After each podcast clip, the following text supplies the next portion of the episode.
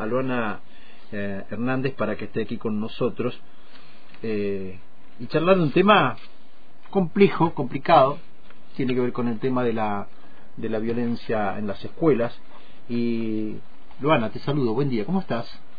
Hola Carlos, buen Lua, día. perdón, Luana, dije Lua, te cambié el nombre. Lua, ¿cómo estás?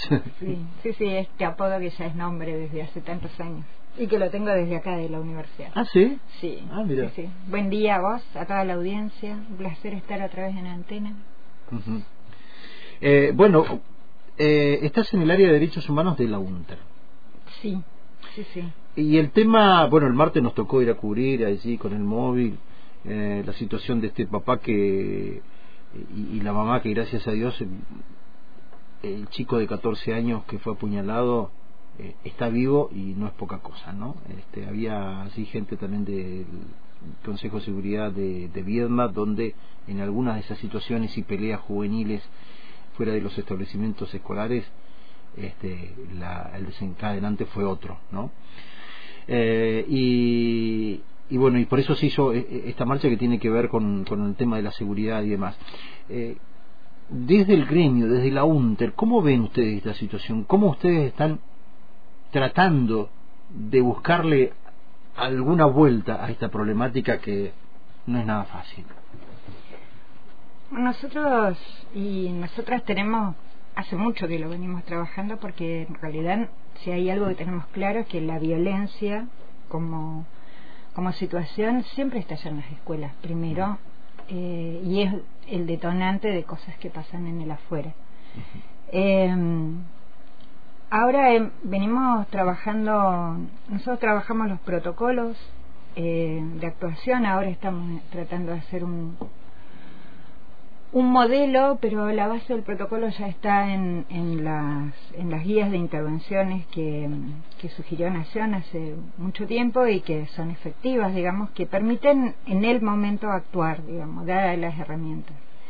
El tema es que nosotros entendemos varias cosas. Primero que mm, actuar en el momento en que se genera el hecho, que es súper estresante, que es muy difícil, que además genera mucho dolor, es una cosa, pero eh, si no trabajamos en la previa, o sea, en el antes, y no trabajamos en el después, lo único que hacemos es eso, poner el cuerpo, que es lo que hacen los compañeros y las compañeras dentro de la escuela, sostener la situación y después tratar de ver con quién se articula. Pero eh, no vamos al nudo del problema y, y entendemos que hay muchísimas causas. Eh, una de las cosas que venimos hablando y que de las reuniones que venimos sosteniendo eh, tiene que ver con las secuelas de la pandemia, eh, que no es una cuestión que la pensamos solamente como una posibilidad. Entendemos que en muchos casos es así.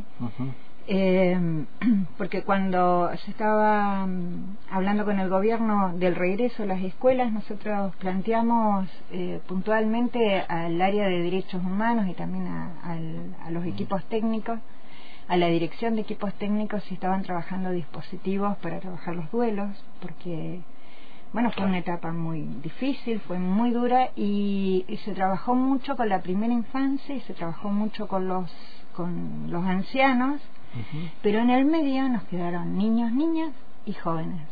Como eh, también hubo como una idea que, bueno, los pibes se adaptan y Sí. todo pasa.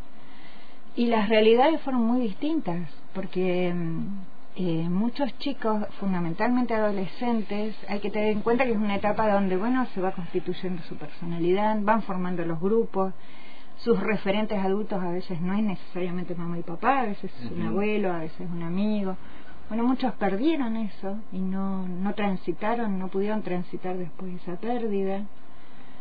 Y eh, las redes sociales hicieron su trabajo más fino. Creo que cuando ingresamos en la pandemia hubo una mirada, en donde me incluyo, pensando que tal vez las redes solidarias, tal vez el poder pensar, tener a la muerte tan cerca nos permitía pensar, bueno, la necesidad de cambiar los vínculos, de construirse de otra manera, pero la verdad es que ganó el individualismo. y ganó la mirada, este, el refugio de las redes para muchos fue eso, fue un refugio, un espacio que la mayoría de los adultos no manejamos.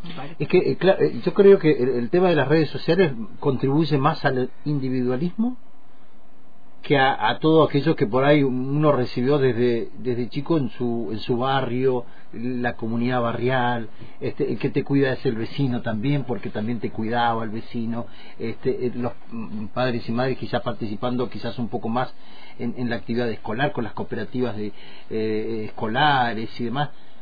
Hoy es como que, bueno, te metes en las redes, estás en todos lados, pero no estás en ninguno, ¿no? Porque estás enfrascado en un solo, en un solo lugar que además no te hace bien. Claro, es eso. Digo, yo tengo las... en, la, en la pandemia, porque además eh, soy parte del Observatorio de Derechos Humanos, así que ahí armamos un montón de dispositivos, cada uno desde donde estaba, y se armaron redes solidarias para sostener mucho y, y, para sostener las denuncias. Digo, también fue un espacio donde se pudo construir solidaridad. El tema es que es que también está como su otra parte que es la más, más que, es ese, es ese mundo donde la mayoría de los adultos no, no, no entramos porque no los conocemos, porque no sabemos. Eh, y por otro lado también, que es lo que planteamos, la falta de diálogo, la, la, el problema nosotros en, en las escuelas eh, contenemos mucho a los compañeros porque también hay una obligación, que es la obligación de denunciar cuando se detecta una situación, por eso peleamos tanto por la ESI. La ESI es una, es una ley que no solo habla, o sea, cuando hablamos de educación sexual integral, no solo te habla de, bueno, cómo se constituyen las parejas, que eso sigue estando con una mirada biologicista, sino es una forma de construir vínculos, de respeto al otro, a la otra, al otro, empezar a construir otras miradas, y ahí salen bueno, los chicos empiezan a hablar y, eligen un docente con quien hablar o a veces un amigo y que, les pasa, que existe el abuso, que existe la violencia. Los compañeros y las compañeras en las escuelas se hacen cargo de eso, tienen que hacer las denuncias, tienen que hacer los acompañamientos. Y el problema más grave es que a veces este, esa otra red que tendría que funcionar y estamos hablando de eh, los organismos que acompañan a las infancias, que acompañan a las juventudes, cuando, de qué hablamos cuando hablamos de seguridad, la justicia, o está desbordado o, las redes están rotas. Entonces termina siendo un trabajo individual de poner el cuerpo y sostener y sostener en el, en el grupo de la escuela y tratar de tomar las herramientas de lo que hay como para poder salir. Y esto a la larga lo que te va mm. generando es una eh, angustia, frustraciones, y los chicos mientras tanto van reorganizándose y pensando. Eh, cuando nosotros veíamos, yo venía siguiendo lo que pasaba acá en las vacaciones, me hacía acordar, y creo que es una de las cosas cuando eh, nosotros trabajaba, yo siempre trabajé en secundaria, y había una etapa en que los chicos se ponían de acuerdo para pelearse entre escuelas, por ejemplo, la salida se armaba, bueno, la red era esa, esa era como la... Sí, sí, tampoco es que algo nuevo, digamos, y nosotras, claro, que hacíamos desde la escuela? articulábamos la salida, poníamos eso en palabras, lo trabajábamos. Bueno, eso mismo hoy está multiplicado por la velocidad de las redes. Entonces están los desafíos, están los problemas, está Digo, acá hay, hay varios factores que tienen que empezar a trabajar. Por eso digo, nosotros estamos trabajando y tenemos los protocolos y estamos tratando de construir los protocolos, pero además de eso necesitamos construir redes, redes de acompañamiento, redes sociales, eh, para cuando saber dónde ir cuando la situación vemos que viene complicada y entonces cómo hacer una intervención conjunta. Ahora hay, hay un eh, algunos elementos que, que son, creo yo, muy grandes y, que no sé si de qué manera se pueden abordar. No veo que, que puedan. No sé si posibilidades de, de, abarcarlo porque es, eh, creo yo, un, enemigo bastante importante que es el tema de, la drogadicción y el narcotráfico. Eh, y días pasados fui a una charla este, en, un establecimiento escolar y bueno, y uno de los temas era esto, ¿no?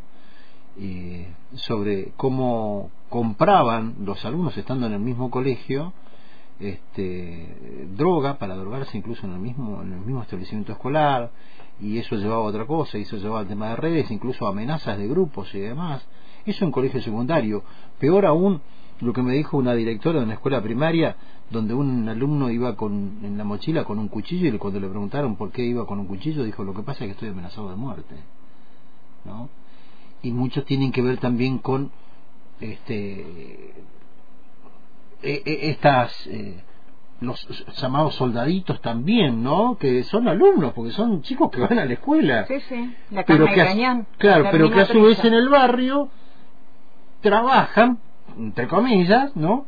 Para alguien que vende y que ayuda, facilita o, o lleva, porque como no puede ser imputado, este eh, eh, es un nene y además este nadie le va a hacer nada, ¿no? Pero a su vez tiene toda esa carga de amenaza, de por qué estás acá, vos sos de otro sector, dividiéndose los sectores, este, peleándose por los sectores donde están. Digo, hay una cosa muy grave en el fondo. ¿Cómo se lucha contra eso? Y esa es la gran pregunta, ¿cómo luchamos contra la droga? El tema es eh, empezar a pensar que justamente son soldaditos, los reclutan. Ahora, ¿quién vende? ¿Quién, quién es el pez gordo acá? Claro. ¿Quién es el pez gordo? Porque, digo, la, la cuestión de. Mm, por eso digo, desde el observatorio, si generalmente en el imaginario social se piden más policía, más seguridad, más, más, más punitivismo, digamos. Y a mí me, a veces me digo, bueno, sería interesante empezar a decir eh, los números que hay en la cárcel cuántos hay, cárceles desbordadas, jóvenes, la mayoría jóvenes de los sectores populares. Eh, los perjiles están en la cárcel, todos los perjiles. Tal cual, todos. tal cual. A los que además se los condena sin después, eh, después tenemos que pelear por la posibilidad de que puedan continuar con la educación ahí adentro, pues son, son pibes que no han estado eh, escolarizados porque vienen ya de, de una, de otra. A veces se le arma el primer prontuario ya de chiquitos, cuando, bueno, son pibes complicados, cuando empiezan a, tener los motes. Bueno, el destino es la cárcel. Ahora, ¿quién los reclutó? ¿De dónde salió la droga? ¿De cómo salió? Bueno, es ahí hay un nudo fuerte. Y ahí hay que, digo... Y donde, y donde muchos no quieren hablar porque me parece que a mí que cada uno de los sectores eh, institucionales de, de, de, un Estado tiene participación. Y me refiero a justicia, me refiero a mm, policía, me refiero a la política, porque no es nuevo, uno no puede dar nombres obviamente, pero eh, de que alguien está en este tema y que incluso comercializa y demás, pero que como tiene eh, el apoyo o, tiene trabaja para determinado partido político tiene cierta impunidad. Sí sí son todas cuestiones que están Digo, es muy difícil no por eso hablaba de, de, un monstruo bastante no pero hay muchas que están en el, en el imaginario social pero acá sí empezamos a hablar de política y hablemos de seguridad. Porque digo una cosa es pensar la seguridad con mayor personal policial en la calle, digamos, ver. Yo el otro día vi en la plaza eh, y me asombró, digo, pero bueno, sí era producto de las peleas que se estaban dando en las vacaciones y todo. Ahora, el nudo es empezar a hablar de qué tipo de sociedad queremos, de, seguridad que queremos como sociedad. Entonces, si hablamos de una seguridad ciudadana, empezamos a hablar de otras cosas.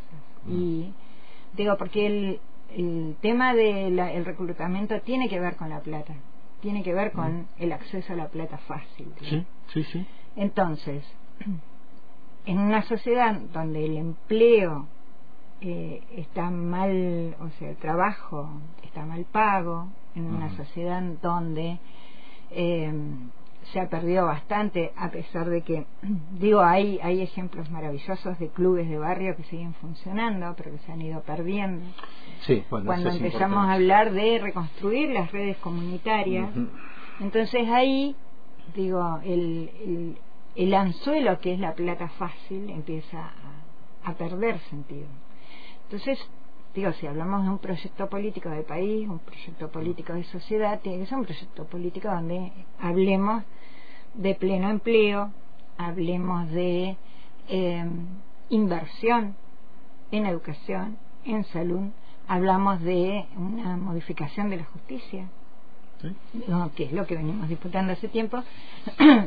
y si queremos, hablemos también de una modificación de, tributaria, porque entonces el que más tiene, eh, más aporta para que se pueda invertir mm. en lo que nosotros necesitamos, que es educación y salud digo, son como eh, eso, uno piensa en monstruos grandes y hay que ver, bueno, ahí sería como el núcleo. Después está lo cotidiano, digamos, lo que tenemos mm. todos los días, y en el de todos los días eh, hay que tratar de establecer las primeras redes. Si hay algo que aprendimos del feminismo fue que las redes son las que nos sostienen. Y en este caso es, no solo lo lo charlamos incluso con las compañeras que están en el Departamento de Salud, digo en la UNTER, y, estamos haciendo un trabajo eh, en toda la provincia y lo que planteamos, bueno, empecemos a ver cómo se arman las redes por localidad. ¿A, dónde, si tenés una situación, por ejemplo, detectás una situación compleja, ¿a dónde puedes ir, además de ir a la policía? ¿A dónde? Los colegios, digo, hay carteles como si fueran señalizadores donde un alumno o alumna pueda tener un contacto de, eh, de llamar para alguna urgencia de ese tipo? No es lo que es lo, lo yo no he visto. No, es claro, por eso nosotros pensamos Digo, a veces hay cosas simples para hacer, pero veo que tampoco se hacen las cosas simples. Sí, mm, el, otro día en esta charla que tuvimos ahí, eh, nos decían desde la dirección que hay gente del CONIA que está yendo a un colegio y está ahí para ayudar a algún chico que quiera ir, este, eh, que se sienta vulnerado en su derecho o, esté sufriendo por, por, bullying o esté en alguna situación compleja, de ir a pedir ayuda este, a ese lugar digo, hay algunos pequeños actos, pero eh, me, me, da la sensación que parece que fueran más eh, eh, esfuerzos voluntarios de personas aisladas que quieren hacer algo que una política que tenga que ver con eso. Bueno, pero ahí ahí tenés, nosotros por suerte en, acá en Fisque tenemos el CONIA, muy bien constituido. Sí, sí. Em, por eso digo, eso me parece bárbaro que esté yendo a los establecimientos escolares, está buenísimo. Ahora, no podemos pretender que el CONIA puedan solucionar un problema tan grande como el que estamos hablando, ¿no? Digo, hace falta otras. Sí, sí, pero otras sí, pero son las puertas por donde van. Por eso es el armado de redes, digo. Nosotros acá decimos, bueno, ¿con quién contás? Contás acá con el CONIA, contás con el área de salud del hospital, contás con eh, la policía de la familia, contás con fiscalía, contás.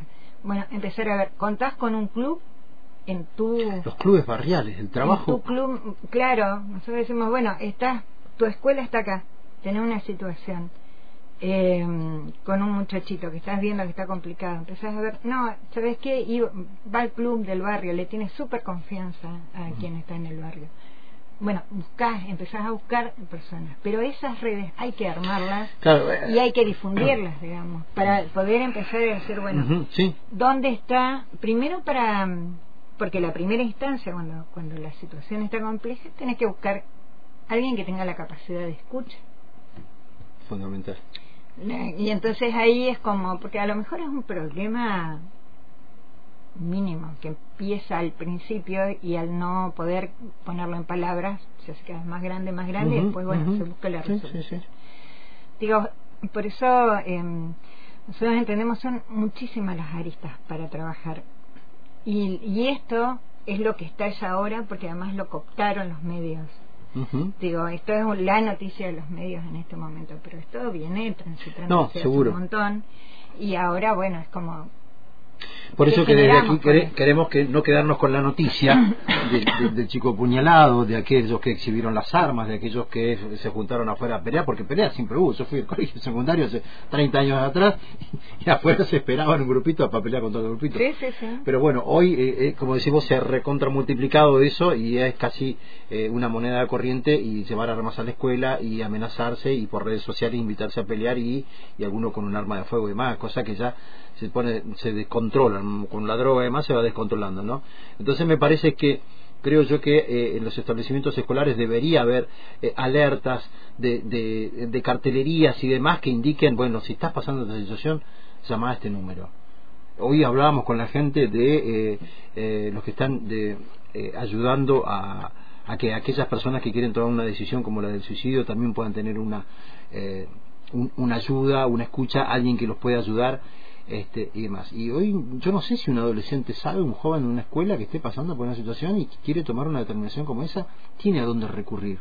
Porque por vergüenza una persona no se lo va, no se lo va a decir, porque es algo que está pensando internamente. Ahora, veo un cartel, veo un teléfono, veo, ah, voy a llamar, aunque sea privadamente, aunque sea anónimamente, para ver si alguien me puede ayudar. ¿no? Creo que hay algunas cosas que se pueden hacer eh, y, y, aunar esfuerzos. Yo no sé si ustedes se reúnen con gente como la seguridad, como salud, como eh, CENAF, como... ¿Hay reuniones interinstitucionales para abordar estos temas o es cada uno hace lo que puede? Nosotros ahora eh, lo pedimos, digamos, pedimos porque hay hay una se dio en Viedma porque hubo situaciones de suicidios y situaciones complejas entonces armaron un dispositivo eh, convocando interministerial y entonces ahí yo consulté si eso era provincial, si era solamente local, si era un dispositivo. La respuesta del ministerio es que tenemos dispositivos para todos, solamente hay que pedirlos. Digo, bueno, sería interesante que todos conozcamos cuáles son los dispositivos. uno no los conoce. Em, pero también para eso, digo, no es, vuelvo a decir, no es si lo llamamos porque ya tenemos lo emergente y ya saltó. Lo que tenemos que trabajar es la prevención y ahí es fundamental. Entonces, eh, nosotros planteamos un trabajo intersecretarías nuestro para poder plantear con el, con el ministerio un, un trabajo más, más interministerial. Porque, digo, vuelvo, uno de los temas que, que, con los que vengo trabajando hace mucho, muchos años también y ahora y con el tema de violencia contra las mujeres. Y ahí se lograron avances a partir de la lucha colectiva. Y ahí hay una lógica que empezó a cambiar. Digo, antes había, bueno, era un problema personal, era un problema de la pareja, nadie se mete. Hoy la gente llama. Hoy la gente dice, no, ¿sabes qué? Escucho tal situación, llama. Bueno, eso mismo tenemos Hay que, avanzar con estos otros temas. En esta mirada, sí. porque además, con especialmente con los, con, con los adolescentes, con los jóvenes que empiezan entre los 12, los, los 13, es como, ya cada vez nadie se ocupa, porque son pibes, porque los pibes no te escuchan, no quieren. Los pibes son, tienen una capacidad inmensa de creatividad, de construcción, pero más de una vez como sociedad los dejamos solos, porque ellos están creciendo. Lo digo como docente además de cuarto y quinto año. Lo digo así. Porque nosotros cuando, claro, en, las reuniones de escuela, cuando se entregaban, en su momento que se entregaban los boletines, yo ahora ya eh, me jubilé, sigo con, con el sindicato, que estoy jubilada. Eh, primer año estaban todos, venía el papá, la mamá, la abuela, los amigos, todos venían. Sí cuarto y quinto llamar a alguien, nadie, no. bueno, la reunión de padres que tuvimos el otro día, de 40 que son los alumnos de dos cursos, fuimos 15. Sí, los pibes ya se firman las cosas solos, o sea, no, no hace falta, digo, pero ¿y, ¿y qué pasa con ellos? Ellos necesitan y necesitan la referencia de los adultos. Creo que hay que trabajar en eso. Eh, se nos ha ido el tiempo, Lua. La verdad que un tema que, bueno, me, me, interesa mucho y escuchar a ver de cada sector, a ver qué tiene para decir y qué está haciendo respecto a esto. Así que, eh, bueno, vamos a seguir con otras instituciones y, bueno, cuando tengan algún proyecto o actividad que tengan para, para hacer y, cómo va avanzando y demás, este, bueno, cuenten con los micrófonos de la radio para ir avanzando porque es un tema que, como decimos, hay que prevenir y hay que difundir. Y la radio pública lo tiene que difundir. Así que gracias por venir. ¿eh? Sí, sí, un agradecimiento por la invitación y además por, poner este tema y además Eso, empezar a pensar que, que los vínculos sanos, el poner en palabras, el acompañar y el abrazo son fundamentales. fundamentales. Parece una cuestión, hasta si se quiere en este tiempo, como fútil, tan, pero tan básica, pero tan, tan básica, pero es absolutamente necesaria. Y los pibes tienen mucho para decir, los pibes y pibas, hay que escucharlos. Bien, con nosotros Luis Hernández entonces de eh, Derechos Humanos de la UNTER, bueno, una de las miradas, una de las aristas y bueno, la idea es seguir invitando a otros sectores eh, para que vengan a, a, hablar sobre esto y que no sea solamente, que no quede solamente en la noticia. ¿eh?